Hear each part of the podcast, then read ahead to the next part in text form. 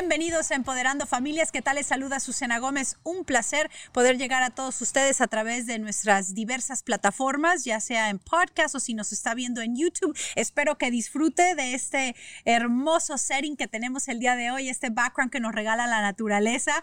Bienvenidos a todos. El capitán al mando, el señor David Castillo, ¿cómo le va? Presente, bien, gracias a Dios. Aide, ¿cómo Hola, estás? hola, ¿cómo están? Y el profe.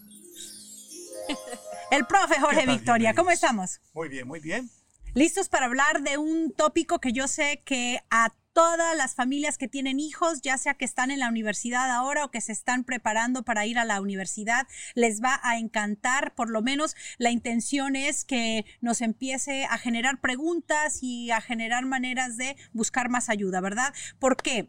Una de las cosas que siempre hemos hablado en nosotros como familia es que nuestros hijos vayan a la mejor universidad, queremos que tengan los mejores recursos, pero desafortunadamente nos esperamos quizás hasta el último año de high school, ¿verdad? Para empezar a preparar. ¿Y ahora qué vamos a hacer con la universidad? Entonces tenemos que saber prepararnos para ahorrar para la educación de ellos o también buscar fondos y buscar ayudas, que es lo que vamos a, a hablar en lo particular. Mi esposo siempre dice algo, nosotros queríamos mandar a nuestras hijas a la mejor universidad y cuando nos dimos cuenta habíamos ahorrado y apenas unos pesitos en el banco. Sí, así es. El no saber cuesta. Es algo que es- he aprendido eh, con los años en este país y conociendo un poquito más de finanzas personales y lo que cada familia va necesitando de acuerdo a su familia, de acuerdo a los hijos que se tengan y cuáles sean los propósitos en la vida. Ujú. Sí, nosotros este, quisimos comenzar a ahorrar, pero realmente por, por falta de conocimiento no lo hicimos. Nuestra niña está a punto de irse a la universidad en dos años y decimos, ay, dos años, no, pero dos años realmente es poco tiempo. Así es que ya empezamos a buscar los recursos y yo creo que este va a ser un buen programa para entender el proceso de que si tú tienes un niño pequeño, cómo comenzar a ahorrar, pero si ya estás en nuestra situación, pues este, ver que hay recursos para que nuestros hijos puedan tener la educación que ellos quieren tener. porque es un gran desafío los que, lo que tienen los jóvenes hoy en día. Estamos hablando de una deuda, pero enorme, estratosférica, David. 1.64 trillones de dólares. Es lo que es la deuda general aquí. Eh, estamos hablando de que el promedio en, la- en el estado donde nosotros vivimos, que es Los Ángeles, es de 30, y- perdón, de California, es de 35.397 Lo dólares. que cada promedio. estudiante Sí, cada debe. estudiante. Y, y de esos saca los que, como nuestra hija que salió con 60 mil, estudiantes que tratamos de ayudarles cuando vienen a nuestro centro financiero para ayudarles a reestructurar su deuda, que deben 100 mil dólares, jovencitos que todavía ni siquiera pueden encontrar una carrera en lo que estudiaron, pero lo deben todo, Sí, ¿no? sí, sí, sí. Sí, Y- desafortunadamente, y qué bueno que hoy tenemos a una persona muy especial Sí. que nos va a ayudar a seguir entendiendo todo esto, a nosotros especialmente como padres de familia. Tenemos una invitada que nos acompaña hoy desde Ohio. Ella es la directora ejecutiva de ah, la Fundación de la Universidad de Cincinnati, Adriana Bitún. Nos encanta que nos puedas acompañar el día de hoy, Adriana. Sé que tienes mucho que aportar a esta charla. Escuchabas un poquito el, el comentario que hacíamos acerca del endeudamiento y más ahora con esta situación que se presenta. Creo que nuestros estudiantes se, se están aproximando a un problema si es que no empezamos a ver soluciones desde ya. Bienvenida, Adriana, qué gusto saludarte. Gracias, gracias a todos, un gusto saludarlos, me encanta, me encanta estar con ustedes, aunque yo estoy en Ohio, eh, lejitos, eh, de donde ustedes están, este, en, en espíritu estoy allá. Estás en Ohio, pero no estás en Ohio con nosotros, ¿verdad? Sí, estoy en Ohio, pero no estoy en Ohio. Ok, muy bien, aclarando. Adriana, Pues sí. ah, dale. Eh, Pues sí, ah, mira, en cuanto al tema de la educación, yo eh, el ramo de mi ar- eh, de, a lo que me dedico es a la recaudación de fondos para ayudar a los estudiantes a pagar su, su colegiatura. Eh, esa es una de las áreas eh, principales, ¿no? Recaudamos dinero para becas.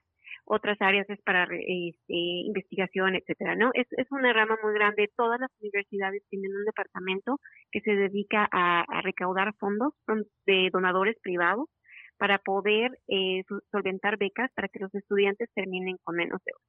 Tú mencionabas hace un momento que con esta crisis, con esto de- del coronavirus, las cosas se van a poner muy diferentes y es realmente cierto. Eh, una de las cosas que yo siempre trato de hablar con las personas cuando están contemplando la idea de la universidad es que no tienen que esperar hasta que sus hijos tengan 15 años o 13 años para empezar a buscar. La universidad, como todo manejo de tu dinero, es una inversión y tú decides dónde vas a invertir tu dinero y cuál es el eh, eh, cuál es el retorno o cuál es eh, la inversión que te va a dar más retorno, ¿no? ¿Dónde vas a tener más ganancia y, y, vas a hacer trabajar tu dinero más? ¿No? Mucha gente se deja deslumbrar por las grandes universidades por los nombres así como que Yale y no sé, USC o UCLA y cuando tú ves la cantidad de dinero que te cobran en colegiatura, a veces no, no logras ponderar si el grado académico que vas a obtener te va a poder remunerar eso que tú invertiste. Entonces, a lo mejor si tú empiezas con una, si tú sales de tu universidad con una deuda de 100 mil dólares y tú estás ganando 12 dólares la hora, es bien difícil o van a pasar muchísimos años para que tú puedas pagar esa deuda tan grande que tú tienes. Entonces, una de las cosas más, más importantes que los papás y todo el mundo tiene que pensar es cómo desde muy chiquitos tus hijos no solo ahorrar, pero también desde muy chiquitos tus hijos empezar a pensar en que los tengo que preparar para la universidad, en que tengo que ver cuál es su vocación, en que tengo que ver qué universidad les puede dar lo, más, lo mejor que para nosotros sea el menor costo. Más aparte, educar a mi hijo en que ellos tienen que buscar recursos, no hacerles las cuestiones tan fáciles, ¿no? Los hispanos somos muy dados a, pagar todo para nuestros hijos. A mí mi papá me pagó la universidad, así que soy la primera en quedarme callada la boca. Pero, sí, porque yo no trabajé, ¿verdad? Pero la realidad es que este país es muy diferente de mi país. Y aquí nosotros este, no tenemos la libertad de poder decir, sí, le voy a pagar 50 mil dólares este año a mi hijo, porque a lo mejor ni siquiera yo los tengo para vivir, o a lo mejor ni siquiera los gano, ¿no? Entonces, ¿cuál es, ¿qué es lo que tengo que enseñarle a mi hijo? Mi hijo le tengo que enseñar que tiene que entender finanzas desde que es muy chiquito. Él tiene que entender cómo funciona y dónde están las áreas donde el dinero gratis le puede convenir a él o a ella para poder solventar su educación.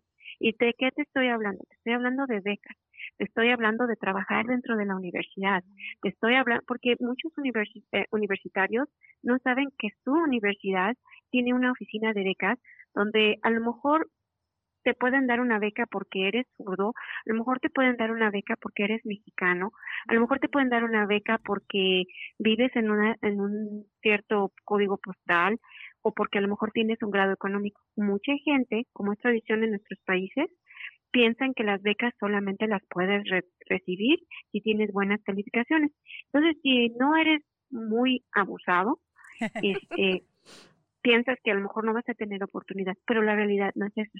La realidad es que los donadores buscan gente que tenga la capacidad para salir adelante. No es, no es tu grado académico. Entonces, en todas esas cosas, cuando tú eres chiquito y que tú estás pensando, que tú como padre estás viendo a tus hijos, tienes que hablarles de todas estas cosas porque los tienes que preparar. ¿Y por qué te digo esto? Te lo digo porque hay una, una formulita muy, muy importante. Tu dólar de hoy vale mucho más que tu dólar de mañana. Entonces, si tú no cuidas tu dólar de hoy, eh, vas a estar perdiendo muchísimo dinero para tu dólar de mañana. Entonces, lo que tú puedas ahorrar hoy en día o no gastar hoy en día significa tu ahorro y tu salida para tus hijos en su educación. Entonces, si tú puedes ahorrar en que ellos no compren libros o, o, puedes, eh, no sé, eh, ahorrarte 250 dólares en una beca, son 250 dólares menos que vas a tener que pagar cuando termines la universidad. Y cuando hablamos de beca, Adriana, eh, perdón la interrupción aquí rapidito, pero cuando hablamos de becas, de repente las personas piensan que hay un límite en cuanto al número de becas que tú puedes pedir y en realidad ah, tienes acceso abierto, ¿correcto? Tienes acceso abierto a tus becas. Las puedes obtener de la universidad o las puedes obtener instituciones privadas. eh, esto no es de ninguna manera eh, hablar de una determinada institución o, u otra institución, pero por ejemplo, existen muchas ligas para hispanos. Yo sé, en California existe una en especial que se llama Telacu. Con ellos, eh, por ejemplo, si tú aplicas con ellos, privado, en el aspecto privado, ellos eh, te evalúan y te becan toda tu carrera. Lo, único que tienes que hacer es comprometerte a terminar tu carrera. Esa información muy importante, Adriana. Eh, muchas veces los padres, lo poco que conocen, y es por información que los hijos llevan a la casa, es que, oh, puedo eh, recibir ayuda federal. O porque vivo en un estado tan rico como California, puedo recibir mucho dinero de la parte estatal pero no saben que ahí están limitando la visión de poder encontrar compañías eh, como las que, las que tú trabajas, eh, en, donde llevan un servicio, como lo dices tú, no solo a las personas que no tienen, eh, porque el que tiene tampoco quiere gastar dinero en universidad, ¿no? Entonces es, es, es, es importante entender eso y saber que este país está lleno de recursos para ayudar a todos estos jovencitos.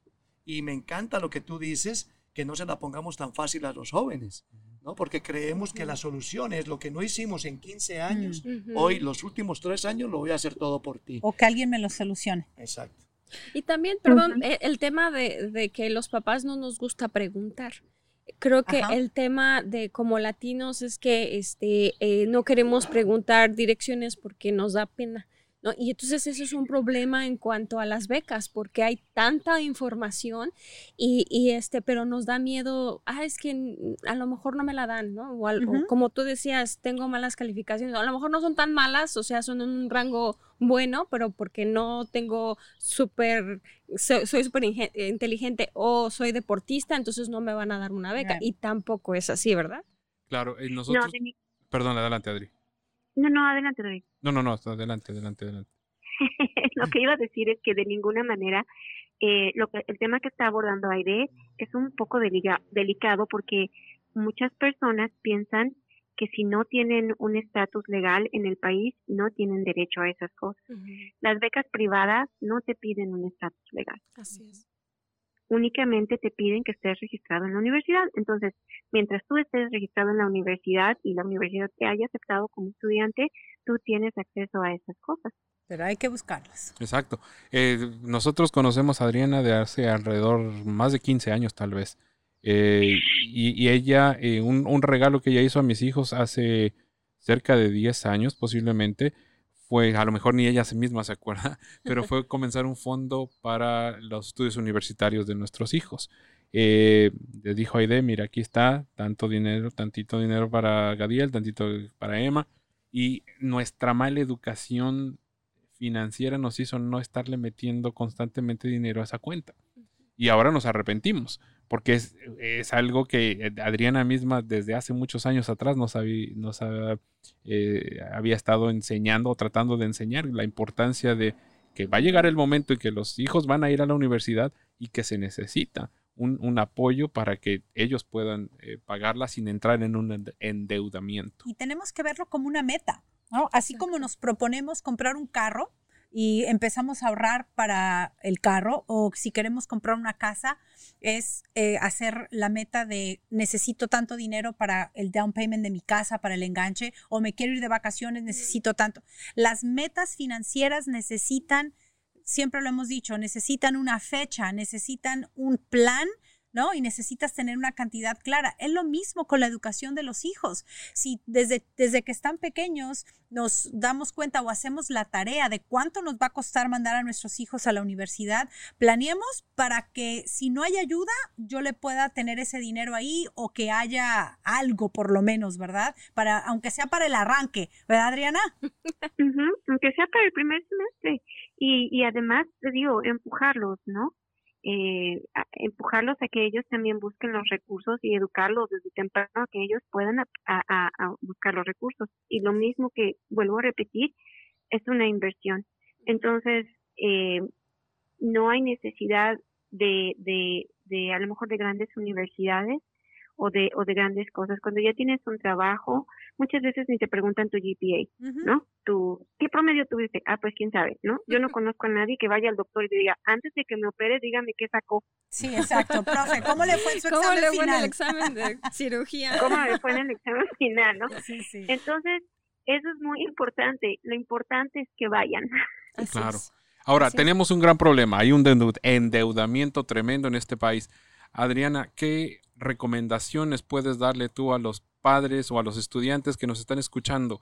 ¿Qué podrían hacer desde ya para poder eh, no caer en, este, en estas cifras tan, tan altas de endeudamiento? Bueno, eh, pues son muchas cosas. La primera es ir a buscar la ayuda financiera dentro de la universidad, buscar University Advancement. Siempre hay una página, siempre hay becas, preguntando si llega a Roma. Nadie te va, y, si lo, y aunque te digan que no, pues de no no vas a pasar. Lo peor que te pueden decir es no. Sí. Pero a lo mejor hay un riesgo de que te digan que sí. Y entonces, si tienes, si tienes ese sí, pues ya ganaste, ¿no? Este, esa es una. La otra es uh, que ahorren lo más que puedan. Eh, muchas veces nosotros, por ignorancia, compramos, por ejemplo, el, el, profesor dice, es que vas a necesitar tantos y tantos y tantos libros. Hay maneras de buscar que tus libros tal vez puedas, no tengas que comprar los nuevos o los puedas rentar. Eh, hay maneras de bajarle los costos a, a, a, esas cosas, ¿no? Este, otra, otro para los estudiantes directamente es trabajar dentro de la universidad. Muchas veces claro. por trabajar una o dos horas dentro de la universidad, ellos te cubren este eh, ciertos gastos o cierta o ciertas eh, o sea te pagan cierto dinero que va directamente a tu cuenta entonces e esa es una no y la otra bueno obviamente pues tienes que ahorrar y en lugar de a lo mejor de comprarte el iPhone más último modelo puedes comprarte uno que no sea el último modelo que de todos modos te sirva porque eh, ahorita lo importante es enfocarse en no salir con una deuda. A los padres, si, si por alguna razón, eh, pues muchas veces se quedaron sin trabajo o cosas así, este es más difícil llevar la carga, ¿no? Y es más difícil llevar la deuda y a veces eh, en, en, estando en esa situación pedimos que nuestros hijos dejen de estudiar porque pensamos que no vamos a poder. Sí. Pero yo creo que es es muy importante seguir ayudando para que lo que nosotros estamos padeciendo el día de hoy no lo padezcan ellos el día de mañana. Entonces tienen que terminar su educación y tienen que eh, ayudarlos también, educarlos financieramente. Porque Muchísimas una de las gracias, Adriana. Estamos llegando ya al final de la charla aquí. Vamos a tener que extender esto a dos horas cuando esté Adriana porque es demasiada la, la información que tú tienes para compartir y definitivamente vamos a volver a tocar este tema, pero queríamos eh, traerlo a la mesa desde ya porque sabemos que las universidades con este golpe económico que han recibido por lo del coronavirus y tal, van a perder fondos, eh, ya les están llegando cartas a los estudiantes de que para el próximo año se preparen porque el impacto económico va a ser más alto. Así que empecemos a buscar ayuda, empecemos a buscar esos recursos y manténgase informado, busque educación para tratar de evitar eh, encontrarnos con esos tropiezos cuando ya es demasiado tarde, ¿no? Sí. ¿Un último comentario para despedirnos o ya, o, o capitán, ya, capitán, ya nos cortó, ya me puso la música de fondo? Bueno, vamos a volver a hablar ese tema, Adriana. Muchas gracias nuevamente. Ya saben, búsquenos en Empoderando Familias, cualquiera de nuestras plataformas. Estamos conectados.